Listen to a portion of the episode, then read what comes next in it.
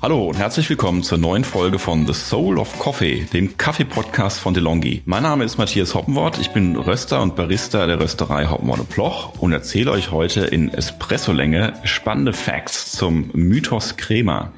Crema ist etwas, was alle wollen am Anfang. Viele fragen sich am Anfang ihrer Heimbarista-Karriere, wie bekomme ich eine gute Crema hin? Das finde ich prinzipiell auch nicht falsch, weil eine Crema ist ein Indikator für Sachen, die gut oder schlecht gelaufen sind bei der Extraktion, beim Brühen des Kaffees. Wenn mein Wasser durch Kanäle durchläuft und nicht das Bett gleichmäßig, das Kaffeebett gleichmäßig durchspült, dann bekomme ich wahrscheinlich keine Crema. Dann schmeckt mein Kaffee aber auch wahrscheinlich nicht besonders gut. Der ist nicht gleichmäßig ausgewaschen, sondern nur punktuell und es schmeckt eben sauer und bitter zugleich es hat keinen Körper, es hat also nicht cremig im Mund. Das wäre ein Brühfehler. Außerdem bekomme ich vielleicht keine Creme, wenn mein Kaffee zu alt ist. Dann ist nämlich Folgendes passiert. Der Kaffee ist ausgegast. Der Kaffee, darf man sich so vorstellen, ist in gerösteter Form äh, eine, eine braune Masse, die aus ganz vielen verschiedenen Stoffen besteht. Und ein Stoff, der im Kaffee drin ist, ist flüchtiges Gas, CO2, das je älter der Kaffee wird, immer weniger wird. Und dieses CO2 ist verantwortlich für die Cremabildung. Also alter Kaffee, keine Crema. Frischer Kaffee, Crema.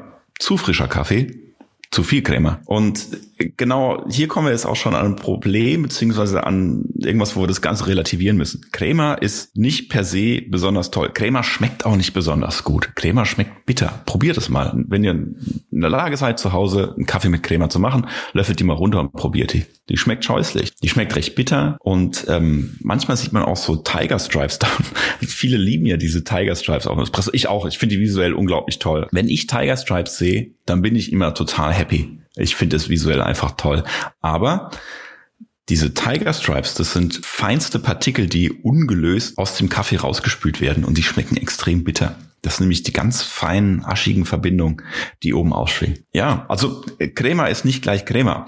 Zum Beispiel gibt es auch das folgende Phänomen. Wenn ich zu heiß brühe, ist meine Creme zwar extrem dick und dicht, aber die zerfällt sehr schnell, weil die verbrennt. Mein Espresso, der dem Ganzen zugrunde liegt, schmeckt dann wahrscheinlich sehr, sehr bitter und strohig. Wenn meine Brühtemperatur zu niedrig ist, dann sieht es eher blond aus und dann ist mein Kaffee unterentwickelt.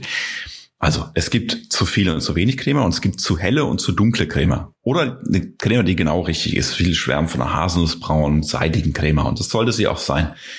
Eine Crema, die zu dunkel ist und eine zu dunkle Crema geht oft einher mit zu viel Crema. Und manche Crema wirft auch ein extreme, wie, wie so Orangenhaut, die flockt dann so aus wie so eine Haut, die sich bildet, wie bei zerkochter Milch.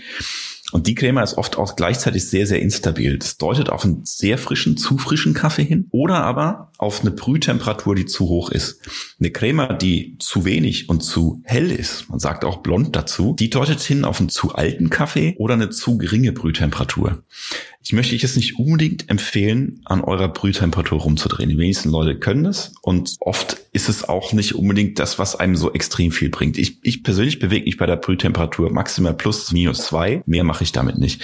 Aber guckt mal auf euren Kaffee, wie alt er ist. Ich würde euch empfehlen, verwendet einen Kaffee, der ab ungefähr Minimum eine Woche alt ist. Eher zwei bis Maximum acht, neun, zehn Wochen. Ich bin einer, der sagt, ich trinke einen Kaffee auch, wenn der schon ein bisschen älter ist. Wenn der nicht zu dunkel geröstet ist und die Fette nicht ranzig sind, dann liegt der Flavor komplett klar vor einem.